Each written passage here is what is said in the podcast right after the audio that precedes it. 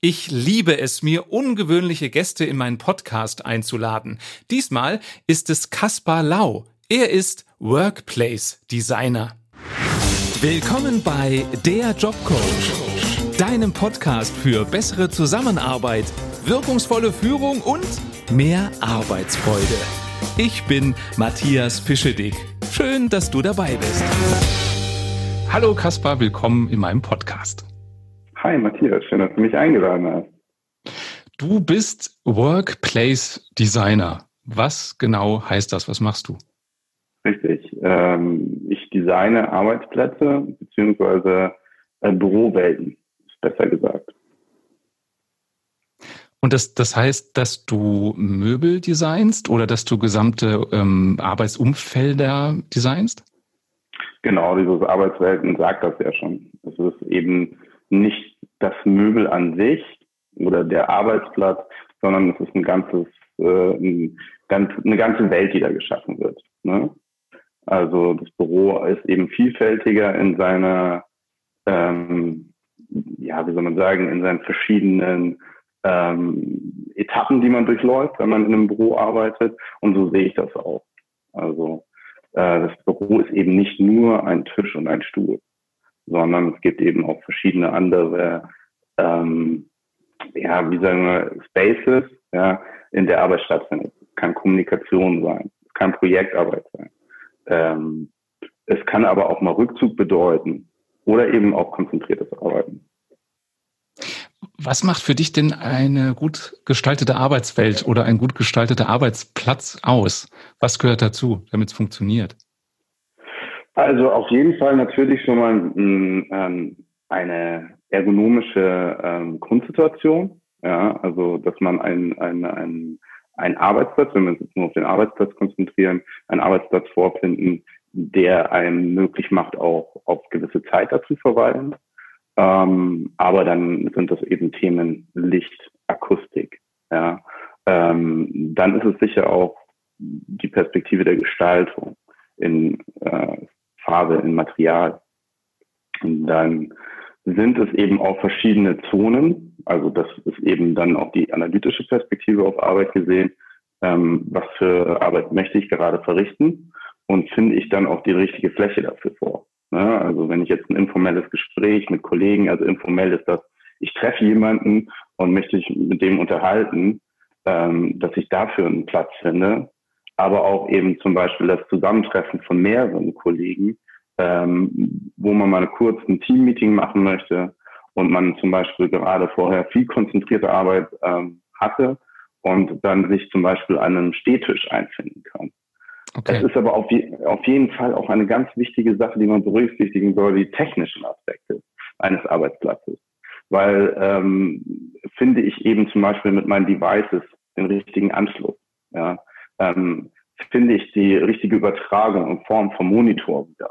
Ja, brauche ich ein, zwei oder vier Monitore? Das sind eben auch mal so die Themen, was für Arbeit möchte ich da verrichten und finde dann auch die richtige technische Ausstattung vor. Ich würde gerne mit dir mal so die einzelnen Aspekte durchgehen. Also Ergonomie heißt für mich als Laie, dass ich bequem sitzen kann und an alle Arbeitsmittel rankomme, ohne mich zu verrenken. Trifft das so ungefähr oder?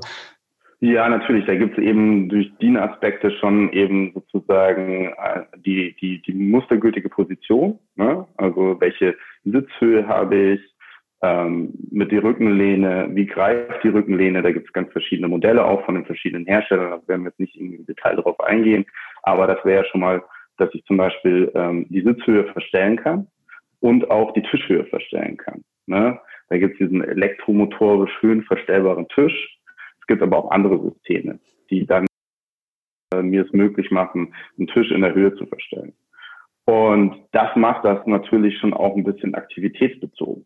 Weil ich merke zum Beispiel, und das ist auch Ergonomie für mich aus meiner Perspektive, nach einer gewissen Zeit des am Computer arbeiten, es wäre besser, wenn jetzt mal der Tisch eine gewisse andere Höhe hat, ne? ein bisschen höher kommt, weil ich dann zum Beispiel schreiben möchte. Oder ich möchte mich mal auch zwischendrin hinstellen. Ja? Mhm. Ein Kollege kommt zu mir und ich möchte dem was zeigen am Monitor. Das ist jetzt wirklich sehr stark auf den Arbeitsplatz bezogen.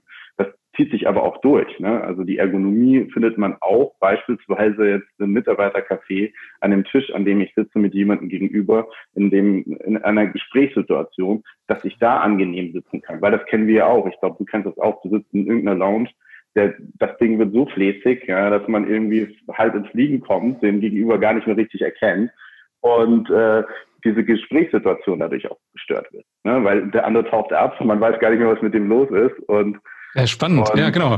Ja, genau. Und das ist Ergonomie für, für mich. Also das für viele Körpergrößen passende, äh, die passende Sitz- und Bedienbarkeit, ja, der Sitzhöhe und Bedienbarkeit äh, der Aspekte. Ne? Ich habe hier in meinem Homeoffice, gleichzeitig Home-Studio, wo ich gerade sitze, auch einen höhenverstellbaren Tisch und das mache ich auch, wie du es mhm. gerade beschreibst. Also manchmal sind es nur fünf Zentimeter, die ich verändere, weil ich das Gefühl habe, so kann ich besser schreiben. Und was ich spannend fand, als ich diesen Bürostuhl, den ich habe, gekauft habe, war ich in so einem Spezialgeschäft für ja. ergonomische Sitzmöbel. Und da sagte die Verkäuferin, es gibt nicht den perfekten Stuhl. Nee. Sondern es geht darum, möglichst oft die Sitzhaltung zu ändern und einen Stuhl, mhm. der verschiedene Positionen zulässt, das ist der richtige Stuhl. Und das Richtig. fand ich total spannend. Das unterstreichst mhm. du ja auch, ne? Ja, absolut. Also, weil ich ja auch schon viel Herstellererfahrung habe. Ähm, für mich persönlich gibt es natürlich den von einem Hersteller perfekten Stuhl, aber das ist eben auch meiner Größe geschuldet, meiner Körperhaltung. Ja. Mhm. Wenn, wenn, da geht man sehr stark, denke ich mal, so in diese, in diese äh, Physik eines Menschen rein. Wir Haltungen auch. Und so haben wir auch eine Haltung bei der Arbeit oder haben wir auch eine Haltung im Gespräch und, und, und. Und da muss eben der, das richtige Produkt gefunden werden für jemanden. Ne? Natürlich äh, sind äh, größere Organisationen nicht so weit, dass sie sagen, ähm, bitte Herr Y, suchen Sie sich ein Produkt aus äh, Unendlichkeit aus, sondern es werden wahrscheinlich sehr standardisierte Einkaufsvorgänge ähm, favorisiert und dann gibt es ein, zwei Produkte, in denen man sich das halt eben dann aussuchen kann. Aber selbst die, wenn die eben viel Einstellungsmöglichkeit haben, dann kann man da auch sicherlich eine gute Einstellung für einen selber finden. Fällt mir gerade ein, es gibt ein Krankenhaus, äh, wo ich viel Führungskräfteentwicklung mache. Und die mhm. haben neue Stühle, Bürostühle kaufen wollen und wollten es einheitlich haben, aber trotzdem so, dass die meisten die bequem finden. Und das haben die so gelöst, mhm. dass sie bei einem Fahrstuhl beim Ausgang vier Stühle, verschiedene Modelle hingestellt haben mit der Einladung, jeder, der vorbeikommt, setz dich doch mal rein und äh, sag mhm. mal, was glaubst du, was für dich der beste Stuhl ist. Und das fand ich als Idee ganz schön, dass wirklich jeder die Chance hat, Toll, ja. mal Probe zu sitzen. Mhm. Wovon machst du denn abhängig, was der richtige Stuhl ist? Also hast du da so ein Augenmaß oder muss jeder sich wohlfühlen und dann ist er, ist er richtig? Das ist ein sehr idealisierter Vorgang. Meistens hat man ja mit gewissen Leuten aus einer Organisation zu tun, die dann so eine Vorauswahl vornehmen. Das sind sicherlich die Aspekte der Kosten. Ähm, mhm. Das sind Aspekte auch manchmal eben von Rahmenverträgen, die größere Organisationen schon für sich vorgenommen haben mit gewissen Herstellern. Da gibt es aber eben auch diesen Vorgang der Musterflächen dass, dass es getestet wird, ob das jetzt eben in einer, sagen wir mal, vorher festgelegten Gruppe passiert, ja, oder man auch wirklich eine ganze Organisation testen lässt, so, ähm, und das Ganze dann sozusagen in Scoring irgendwie ähm, rausarbeitet. Da gibt es eben verschiedene Modelle, wie man das machen kann. Ne? Also Ergonomie. Also so ein bisschen vom Kunden abhängig auch, ne? Okay. Jetzt waren wir so ein bisschen bei Ergonomie unterwegs. Da hast du gesagt, Licht ist wichtig. Was sind da so die mhm. wichtigsten Punkte, die für die Hörer auch relevant sein könnten? Worauf sollte ich beim Licht achten? Das ist die Aspekte, das können die, äh, können sich die äh, Hörer auch gerne einfach mal mit beschäftigen. Es gibt einen vorgeschriebenen Lichtwert. Ne? Wenn ich das jetzt einfach wiedergebe, da können die auch nicht mit anfangen, aber es wäre schön, wenn sie sich da mal einlesen würden. Irgendeine Luxzahl ja. wahrscheinlich, ne? Genau, ja. Und ähm, aber die müssen das ja auch verstehen, warum das so ist. Das hat halt eben was auch, Licht kann sozusagen ermüden, das ist eigentlich der wichtigste Aspekt, oder Licht kann auch eine Tätigkeit unterstützen. Ja, ähm, ich denke, es geht auch um unsere Gesundheit auf Dauer. Mit einem schlechten Licht zu arbeiten, ähm, ist, sagen wir mal, für die Augen einfach nicht sehr gut, ja, und ähm, führt dann auch auf lange Sicht zu einer Schädigung. Ähm, das ist eben die Perspektive. Da gibt es vorgeschriebene Werte, die an einem Arbeitsplatz einzuhalten sind. Ähm, da finde ich es generell gut, wenn sich die Leute selber mit beschäftigen, ähm, auch für sich selber rausfinden, äh, ähm, was das für einen Unterschied macht tatsächlich mhm. auch. Ähm, große Organisationen sind ähm, da einfach auch ähm, orientiert ne? über Betriebsrat und so weiter. Da wird eben das ein Teil der Arbeitssicherheit oder der Gewährleistung, ähm, ja, die einfach da stattfinden. Natürlich kann eben auch ein Licht eine andere Atmosphäre bieten. Ne? Also wenn wir jetzt sagen wir mal den Faktor Lounge haben oder sowas, dann möchten wir sicherlich auch eine andere äh, ähm, Lichtatmosphäre ähm, haben oder auch in Gängen. Ne? Also gewisse Sachen, die man auch besonders hervorheben möchte und und und. Und Tageslicht ist natürlich auch ein wichtiger Faktor. Wie spielt man zwischen Kunstlicht und Tageslicht? Ne? Was, was ist da wichtig bei diesem Zusammenspiel von, von Kunst und Tageslicht? Also es gibt mittlerweile eben auch ähm, so ähm, automatisierte Systeme, ja, die dann eben sozusagen nach Jahreszeit ähm, dann das Kunstlicht hochfahren, wenn das Tageslicht abnimmt. Ne? Also idealisiert ist natürlich das beste Licht ist das Tageslicht. Sofern man das gut in einen Raum hineinbringt, ist das ideal. Ähm, und diese automatischen Systeme fangen dann an, sozusagen das Kunstlicht hochzufahren, wenn das Tageslicht runtergeht. Ja, okay. dass, man, dass man immer einen, einen, guten Lichtfaktor vorfindet. Tatsächlich ist es aber ähm, in den großen Büroflächen ja immer Kunstlicht, das man da hat. Ja. Und was sind so Tipps von dir fürs Homeoffice? Also wenn jemand zu Hause einen Arbeitsplatz einrichtet beim Thema Licht, worauf hm. sollte er oder sie achten? Ja, das ist ein ganz wichtiger Aspekt. Also ähm, wir sagen immer so 90 Grad, auf jeden Fall zur Lichtquelle, also Tageslichtquelle Fenster. Ja, das ist ideal. Ähm, direkte Einstrahlung ist nicht ideal. Man sollte ein bisschen auch über den, den sozusagen eine kleine Studie vornehmen, wie der Tageslichtverlauf ist, ja, dass man auf jeden Fall nicht geblendet wird. Ich finde das eine sehr unideale Situation, wenn man eben geblendet wird. So würden wir auch aus äh, professioneller Sicht im, im Büro einrichten. Ja. Hat man getan, kenne ich auch noch diese Empfehlung, ja, am besten äh, den, den, den, den Tisch unterhalb des Fensters zu stellen, ähm, ist aber sehr unideal. 90 Grad dazu, dann kann man auch aus dem Fenster rausschauen, wird aber auch ah. nicht gestört und nicht abgelenkt auch durch die Sachen, die draußen passieren. Zum Beispiel. Also das heißt, und Licht kommt von der Seite. Richtig, genau. Und dann ist natürlich auch super wichtig, dass man eben, wenn man Kunstlicht hat, dass man auch eben den Lumenwert erreicht, äh, den man braucht, ja, ähm, äh, den Luxwert erreicht, den man braucht, ähm, dass man einfach ein, eine gute Arbeitssituation hat für sich. Ne? Heißt möglichst gleichmäßiges Licht, blendfrei und hell? Oder was wären so die, die Keywords? Also ich meine, man hat ja zum Beispiel einen Arbeitsplatz mit einem Monitor sicherlich eine andere Situation, als wenn man jetzt zum Beispiel mit der Hand schreibt sehr viel oder zeichnet. Und da muss man natürlich auch für sich selber eben den richtigen Wert finden, die richtige Einstrahlung. Ähm, eine gute, eine gute Arbeitsplatzleuchte kann das. Ne? Die kann eben auch verschiedene äh, Lichtwerte erzeugen. Ja? Ähm, die strahlt den Arbeitsplatz so aus, dass er wirklich komplett ausgestrahlt ist und erzeugt keinen Lichtkegel zum Beispiel. Das ist einfach auch ein, ah, okay. eine gute Situation ist. Ne? Weil es fürs Auge zu anstrengend ist, wenn du immer zwischen hell und dunkel umschalten musst? Auf jeden Fall, ja. Okay. Eine ermüdende Situation, ähm, ja, das kennt man aber auch aus verschiedenen anderen Tätigkeiten du aus dem Fernsehen kennst das ja auch, wie ein Studio ausgestrahlt sein soll. Ähm, das hat man auch beim Fotografieren, wenn man verschiedene Szenarien erzeugen will und und und. Ähm, nur man hat ja an dem Heimarbeitsplatz und um den ging es ja gerade nicht oft nicht die Möglichkeit. Ja. Natürlich würde ich empfehlen, wirklich eine gute äh, äh Leuchte anzuschaffen. Ja. Ich würde aber auch viele andere Dinge äh, empfehlen, sich anzuschaffen, einen guten Monitor, ne? ähm, okay. auch vielleicht einen höhenverstellbaren Tisch und eben einen ergonomischen äh, ähm, Bürodrehstuhl. Ähm, was da tatsächlich möglich ist, muss jeder für sich herausfinden. Was ist wirklich der wichtige Punkt, den man gerade braucht? Ja. Was macht für dich einen guten Monitor aus? Da ich ja eben auch diesen Grafiker-Background habe, ähm, hat das natürlich auch was mit den Farbwerten zu tun für mich. Aber ähm, ja, ich denke, da sollte man sich einfach auseinandersetzen und schauen, was für, für die Person X eben das Richtige ist im Kosten-Nutzen-Faktor. Ne? Ähm, natürlich sollte er einfach auch sowas unterstützen, dass nicht bei langem Benutzen die Augen ermüden.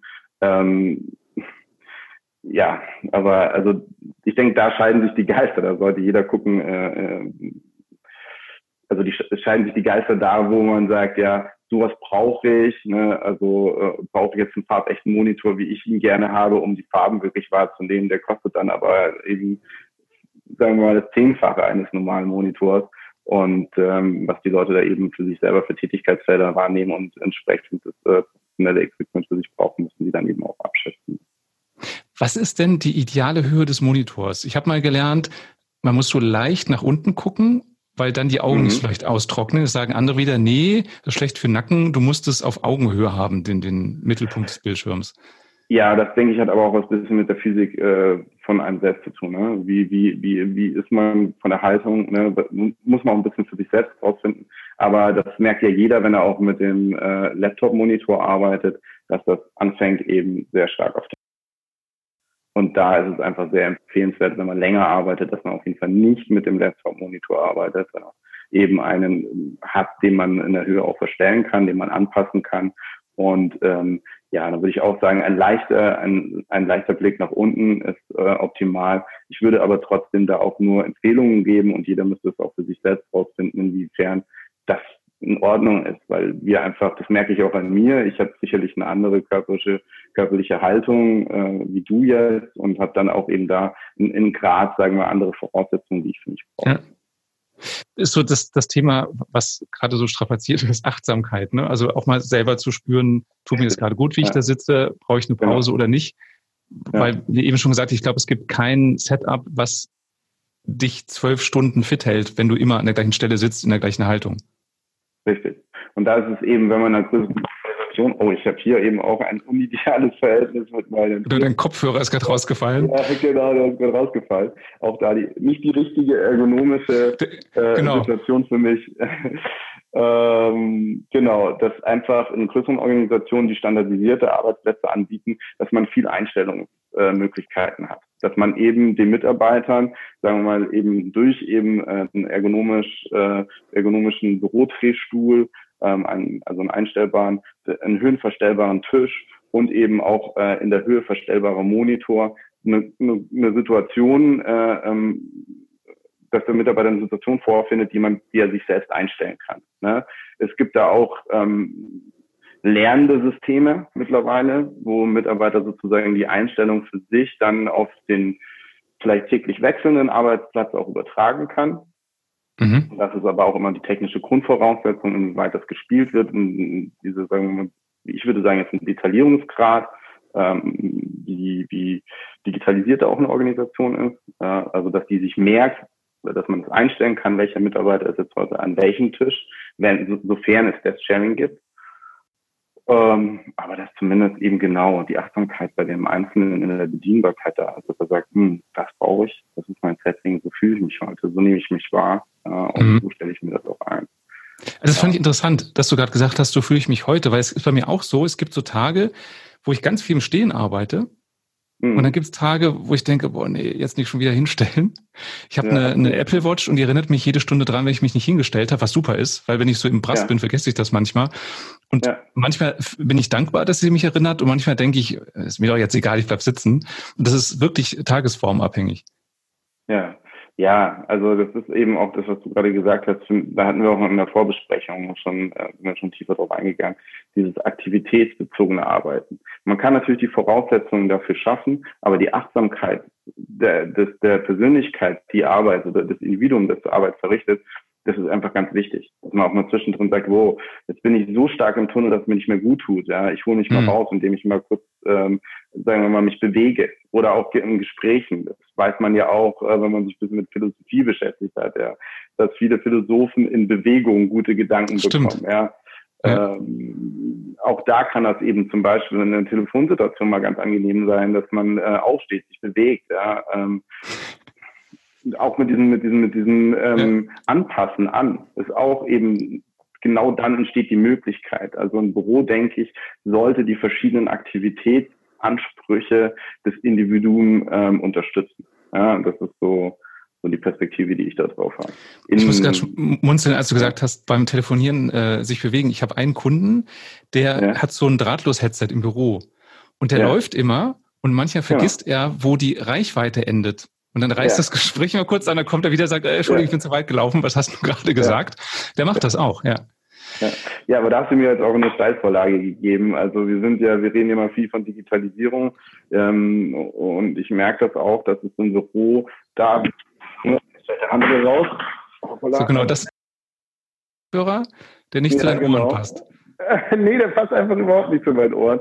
Da hat Apple äh, tatsächlich, um keine Namen zu nennen, ähm, nicht für meine Ohren gearbeitet. Ja, ähm, Nein, das denke ich auch. Da findet man im Büro eben die Voraussetzungen für die, Adaption der richtigen Technik. Ja, also da sehe ich auch bei, bei vielen Kunden eben eine Vorstellung ähm, von Digitalisierung, die irgendwie im Device endet und gar nicht mehr in der, in der Verbindungsmöglichkeit. Also kann sich die Organisation ähm, auch noch ähm, in der Wahl der Devices zum Beispiel oder der, der, der, der technischen Ausstattung auch nochmal in der Arbeit unterstützen. Ja, auch nochmal ganz andere neue Arbeitsmöglichkeiten schaffen. Ja, mhm. und da es ja so viele Produkte auch am Markt gibt, ist es immer ganz schwer, die Summe zu finden. Aber da tatsächlich, äh, finde ich, ist, damit steht und fällt auch ähm, angenehmes Arbeiten im Büro ich meine, wir kennen das jetzt von der Heimsituation. Man möchte sich jetzt das neue Heimkino einrichten. Ja,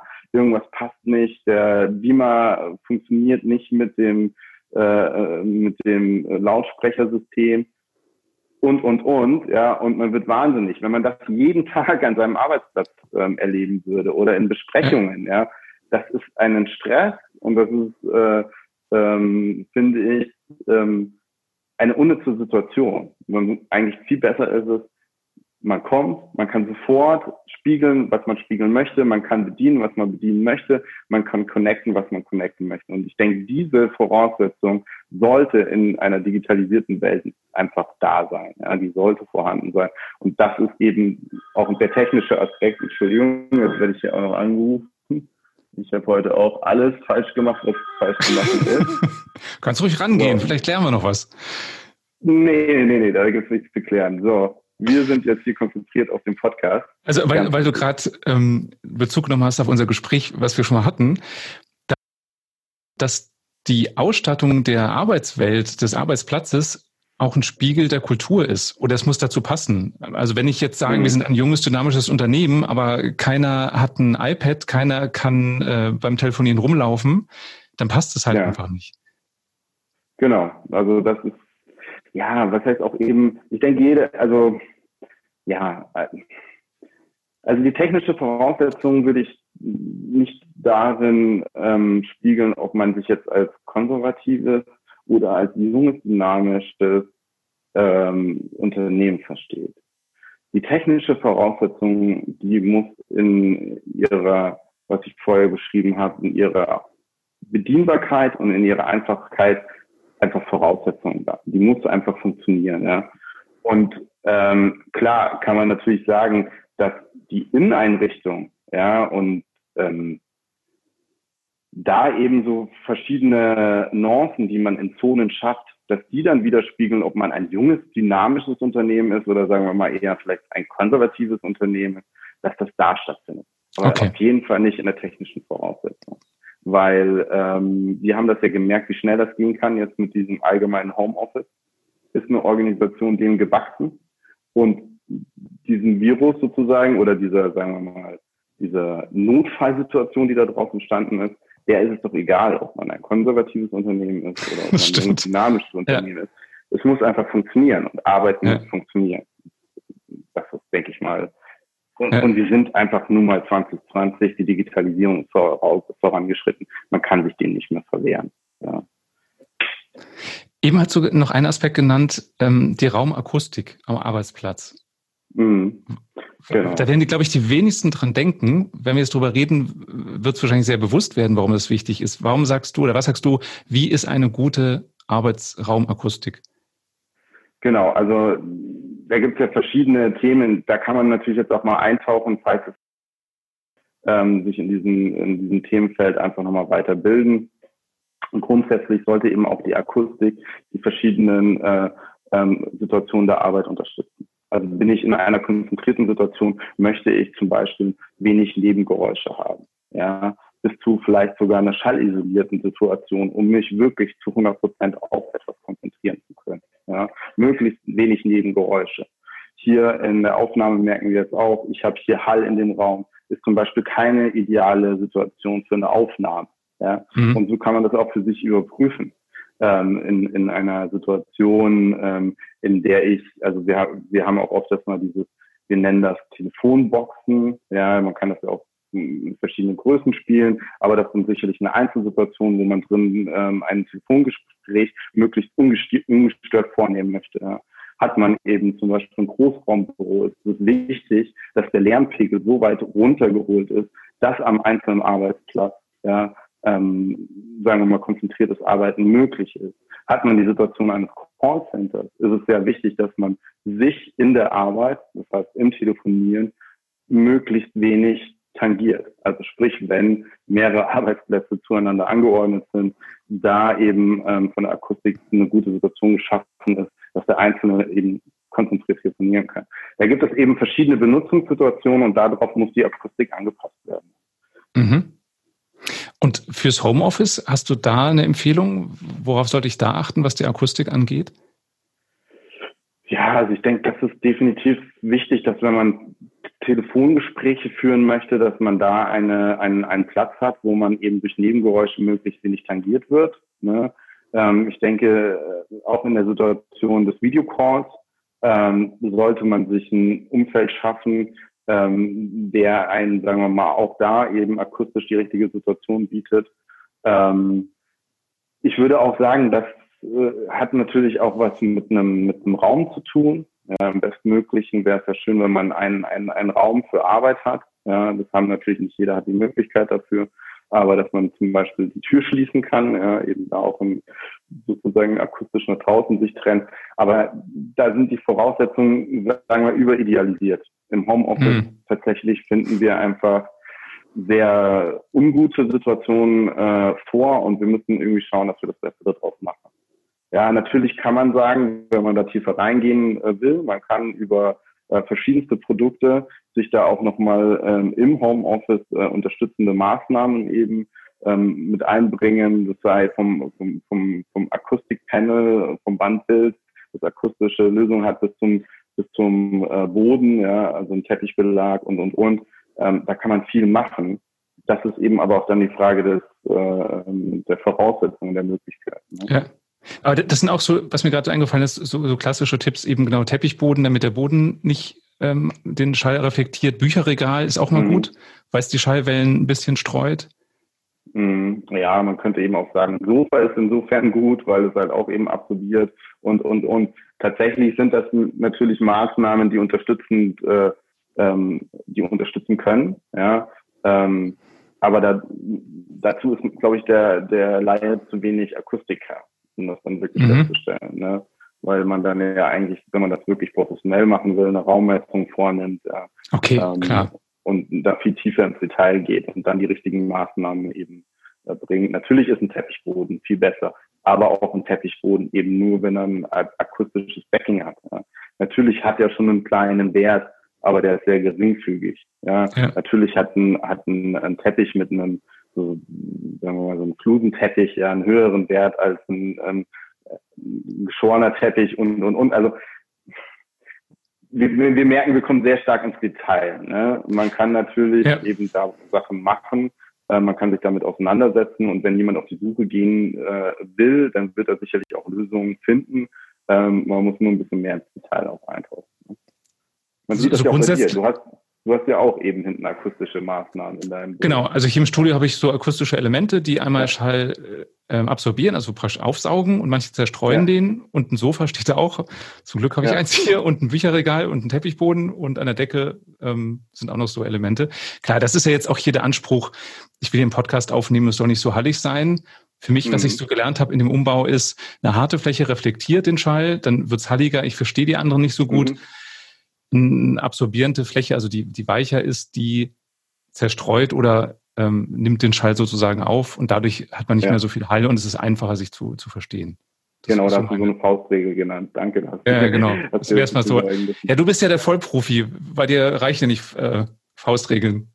Ja, weil diese Faustregeln halt auch eben schnell zu etwas verführen. Ja, also es bringt ja dann nicht im Raum einfach ähm, den Teppich sozusagen an der Wand weiterzuführen und und und. Also das macht ja dann auch wieder nicht einfacher. Ne?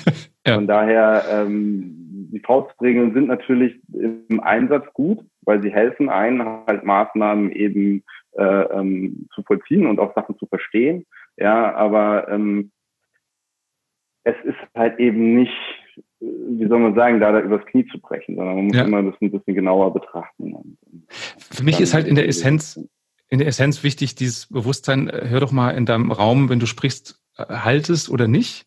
Und wenn du mal mhm. darauf achtest, nervt es dich oder nicht? Und wenn es dich nervt, dann gibt es Möglichkeiten dagegen, was zu tun. Genau. Das, genau. Und da hast du so einen Diffusor zum Beispiel bei dir gewählt und, und, und. Und da, klar, am besten wäre es natürlich eine Messung vorzunehmen und dann entsprechend die richtig gezielten Maßnahmen zu wählen. Das also ich habe so ein Büro. Ja. ja. genau. Also es gibt so ähm, Anbieter wie der, der von dem ich die Panels anwenden habe. Dem habe ich einen äh, Grundriss geschickt von dem Raum mit einer Beschreibung, mhm. Äh, woraus die Flächen sind, also wo sind Fenster, mhm. wo sind Wände. Und die haben dann äh, eine Berechnung gemacht. Das ist natürlich nicht so perfekt, als würde man hier jetzt im Raum live messen, aber mhm. es ist halt schon, liegt eine gewisse Berechnung zugrunde und die haben mir dann genau geschrieben, wo muss ich ein Panel hinmachen, damit das funktioniert. Absolut. Und da kann ja der Hörer auch schon den Unterschied zwischen unseren beiden Situationen herausfinden. Wie hallig genau. ist beim Kasper und wie wenig halt ist bei Matthias, ne? So. Ja. Und vielleicht findet der eine ja den Hall auch besser. Und, und als den nicht Mag Sein? Kön könnte ja sein. Ja. Dann hast du eben noch gesagt, äh, die Farbgebung.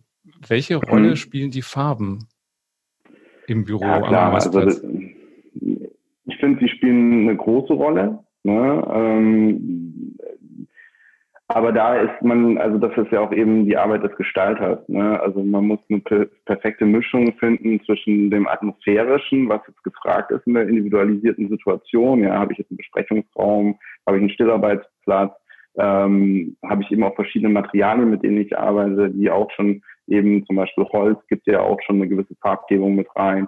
Ähm, und dann habe ich aber auch natürlich diese Identitätsfindung eines Unternehmens ne, mit schon vorgewählten Farben. Und in, in, sagen wir mal, in diesem Raum ist es eben die Abschätzung des Gestalters, eine gute Lösung zu finden, eine gute Atmosphäre zu gestalten. Ja. Ähm, sowohl der Marke, sprich dem, das Unternehmen, die, die Spiegelung äh, der Corporate Identity auf die Fläche, als auch eben die atmosphärischen Werte in, in, in Harmonie zueinander zu spielen und ähm, das bestmöglich da reinzubringen. Natürlich gibt es auch so viele Leute sagen esoterische ähm, Beziehungen zu Farben, ja, ähm, sei es jetzt äh, Rot spricht für Aggression, äh, Blau spielt für mehr ähm, Kühle und, und, und also klar, da kann man natürlich auch nochmal verstärkt reingehen, falls man diese Themen für sich auch wirklich als Aspekte eben sieht. Ähm, aber ich denke jetzt mal so als professioneller Berater werden die ersten oder als Designer werden die ersten Themen die wichtigen, die ich da an der Fläche sehe. Gibt es irgendeinen Tipp fürs Homeoffice wieder, dass du sagst, ähm, die Farbe würde ich auf keinen Fall nehmen, weil, keine Ahnung, äh, sie mich depressiv macht oder was auch immer? Ich, ja, ich tue mir nur schwer, weil es gibt ja eben verschiedene Typen von Menschen. Ne? Es gibt eben auch Leute, die wirklich schwarz für sich einfach als einen guten Raum und als eine gute Raumatmosphäre sehen. Ich denke, gerade da in den sehr individualisierten Raum des Homeoffice kann man ja eigentlich machen, was man möchte. Ne? Ich finde nur einfach, man sollte eine Atmosphäre sich erschaffen, in der man gerne ist und in der mhm. man auch viele Stunden sein kann und will, ja, ähm, in der man sich einfach wohlfühlt ja, und in der man auch eintauchen kann. Im besten Fall unterstützt natürlich diese Atmosphäre einen bei der Arbeit. Ne? Ja. Ähm, aber da möchte ich natürlich nicht übers Knie brechen, weil da auch eben die Situation ist ein bisschen wie mit der Ergonomie. Ne? Es gibt wirklich Leute, die fühlen sich in, in einem dunklen Verhältnis äh, angenehmer. Es gibt Leute, die mögen Rot, obwohl ich zu Rot jetzt nicht raten würde. Ja, ähm, und andere sagen, meine Lieblingsfarbe ist aber rosa und ich fühle mich dann wohl, wenn der ganze Raum in rosa getaucht ist. Ja. Also ich würde eh sagen, wenn, wenn, sagen wir mal, die Farben nicht so ultra bestimmend sind, ja, sondern sie in einem guten Verhältnis eingesetzt sind, dann ist das, denke ich mal, ein Maß, nach dem man gehen kann. Ja. Ich finde okay. eine, eine starke Dominanz, äh, würde ich sagen, wäre mir zu unangenehm, auch auf Dauer. Ne? Also indem ich mich in einem Raum aufhalten wollen mhm. würde. Ja. Gibt es so typische Denkfehler, Fettnäpfchen, die du siehst, wenn du dir Büros anguckst, die du modernisieren sollst, wo du sagst, okay, das ist so ein Klassiker wieder? Ja, ja, also ähm, immer nur in Tisch und Stuhl gedacht. Ja, maximal noch ein Stauraum dazu. Ja, ähm, auch der Container oft so am Arbeitsplatz individualisiert, Mitarbeiter hat da viel drin, hin und her, finde ich auch, also einfach Geschichte. Ja, man kann Stauraum für mit, also individualisierten Stauraum für Mitarbeiter erschaffen, der viel besser ist. Ja, ähm, zum Beispiel. Fall ist da, ja, zum Beispiel locker, ja, die man an einem zentralen Punkt ähm, positioniert oder auch vielleicht auf verschiedenen, auf den verschiedenen Zonen. Also so, so Spinde, sowas sowas in der Richtung, mhm. äh, da trifft man sich eben auch. Ja, ah, ähm, okay. Da kann man eben auch, sagen wir mal, zwischen ähm, dem, dem Alltag und der Bürowelt einfach auch so einen, so einen Change stattfinden lassen. Dass man da zum Beispiel eben gewisse, sei es von, von, von jetzt der Helm oder ich weiß nicht, die Fahrradklamotte, da ist natürlich auch wichtig, dass man eine Umkleide vorfindet und und. Aber dass man halt so ein bisschen da sozusagen eintaucht in die Arbeitswelt, da draußen und drinnen auf der anderen Seite auch Kollegen eben auch ihnen da begegnet. Ne? Mhm. Das ist eigentlich auch schön in Verbindung mit einer Sitzmöglichkeit oder in einer Möglichkeit, in der man auch für eine gewisse Zeit verweilen möchte, weil man trifft den Kollegen, den man vielleicht länger nicht getroffen hat. Oder man sagt, gut, dass ich dich treffe, lass uns das mal kurz besprechen und, ja. und. Mhm. Ähm, schafft da neue Möglichkeiten. Ich finde, dieser Container hat halt eben auch oft diese ähm, Möglichkeit, dass ich da irgendwelche Devotialien stapel, irgendwelche Sachen drin habe, ja, im schlechtesten Fall irgendwie altes Essen da drin auch noch, das dann anfängt zu gammeln, ja, der Mitarbeiter wird vielleicht einfach krank und niemand weiß, dass das da drin ist, ja, wird super unangenehm. Ja, ähm, und nimmt auch einfach Platz weg. Ja, also mhm. und, und, und stört auch die Flexibilität, finde ich. Ja, also ich bin Vertreter von Desk Sharing, ähm, weil es einfach die Möglichkeit macht, flexibel auf Sachen zu reagieren. Und ich selber ein Mensch bin, der immer schon, jetzt fällt ja schon wieder raus, nicht den Anspruch auf einen Arbeitsplatz hat, sondern auf, ein, auf eine gute Ar Arbeitsatmosphäre. Also ah. sagen wir mal auch nach den Tätigkeitsfeldern, die ich mache, eben den richtigen Platz vorfinde. Ja. Und ich habe auch schon in Organisationen, zum Beispiel meiner Vita als Grafiker, äh, in Agenturen gearbeitet, die haben das schon ganz lange nicht mehr. Du kommst morgens, findest deinen Platz und es ist manchmal auch super angenehm, wenn du in einem anderen Team gerade zum Beispiel arbeitest, dass du da individualisieren kannst. Heute sitzt die Dreierkombination zusammen, die eben wichtige Aspekte miteinander auf Tage, auf Wochen äh, zu klären hat und kann aber auch wieder switchen, kann sich vergrößern, kann sich verkleinern. Ähm, Finde ich viel besser, als dass ich sage, ich habe da meinen Arbeitsplatz, ich setze mich ja erstmal hin, ja, egal was ich mache, ja, und äh, irgendwie ist es auch so ein bisschen, finde ich, so ein Verstecken und aber auch so ein, klar, jemand braucht seine Heimat, aber ich finde, dass vielmehr das ganze Büro eine Heimat ah, sein sollte, ja. als der Arbeitsplatz. Ja.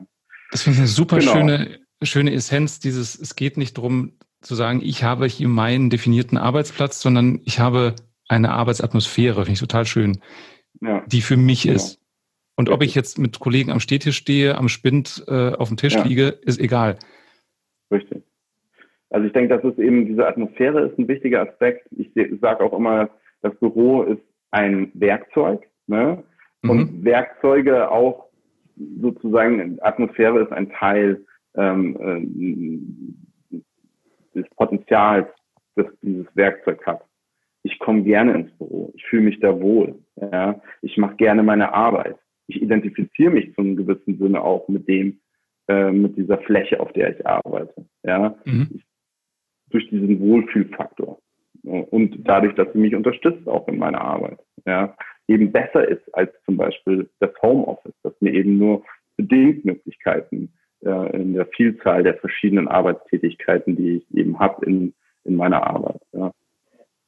Und ähm, ich glaube, das, das ist ein Faktor, der einfach in Zukunft viel, viel bestimmender wird. Ja. Wenn jetzt eben dadurch, dass alle jetzt merken, sie können im Homeoffice arbeiten, alle Organisationen, ähm, glaube ich, jetzt auch schon den Schritt gemacht haben, ähm, dass das Homeoffice nicht mehr ähm, diskutierbar ist, dass man eher eine Situation schafft, warum ein Mitarbeiter gerne ins Büro kommt, ja, mhm. warum er sich da wohlfühlt und weil es vielleicht auch eben gewisse Tätigkeiten unterstützt, sei es auch nur das Zusammentreffen mit den Kollegen, ja, was ja doch eine, also dieses physische Zusammentreffen doch ein starker Aspekt ist. Ja. Total, ja. Absolut. Ich finde auch, dass das äh, virtuelle Meetings nicht ersetzen können, dieses Menschen ja. wirklich, wirklich treffen.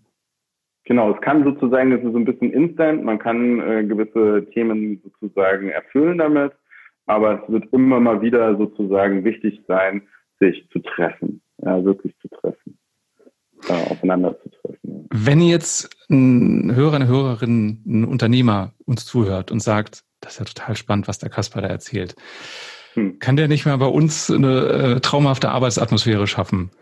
Ja. Darf ich deine E-Mail-Adresse in die Show Notes packen oder, oder hast du eine Webpage? Nee, gerne über LinkedIn einfach mich connecten, sofern okay. es die Leute haben. Ich kann natürlich auch gerne eine E-Mail-Adresse äh, spielen, falls Leute eben nicht bei LinkedIn sind. Okay. Ähm, aber das finde ich sehr angenehm, sich darüber eben auch äh, verbinden zu können. Also ähm, bei LinkedIn gerne. ist es Kas Kaspar Lau mit C vorne und Kaspar und Lau wie Lau. Genau, wie lauwarm, sage ich immer. Ne? Wie lauwarm. Okay. Ja. Ja, genau. Zum Abschluss, hast du so eine Lebensphilosophie, irgendeine Essenz, wo du sagst, das gibt mir Kraft, so gehe ich durchs Leben, wenn es mal ein bisschen schwieriger wird oder auch wenn es gut ist? Ja, also ich bin jetzt nicht jemand, der sagt, nur äh, positiv denken. Ne? Tatsächlich ist es wichtig, ähm, alles ähm, zuzulassen. Aber ähm, auch, auf, also das ist so meine Ding, zuhören, ja, ähm, ähm, äh, achtsam zu sein. Ja. Und das heißt, bedeutet auch für mich, wenn man sehr stark in irgendwelche negativen Aspekte gebunden ist, zu sagen, ich hole mich da raus, denke positiv. Ja. Lieber Kaspar, vielen Dank für deine Zeit und die wirklich spannenden Einsichten. Ja, ich danke dir sehr, Matthias, dass du mich eingeladen hast und dass ich die Möglichkeit hatte, dir zu sprechen. Das war der Jobcoach. Wenn dir diese Folge gefallen hat, dann empfiehl sie doch gerne weiter an deine Kollegen oder vielleicht deinen Chef. Und wenn du selbst nie wieder eine Folge verpassen möchtest, dann klicke jetzt auf den Abonnieren-Button und du bekommst automatisch eine Meldung, wenn es etwas Neues gibt. Schön, dass du dabei warst und bis bald.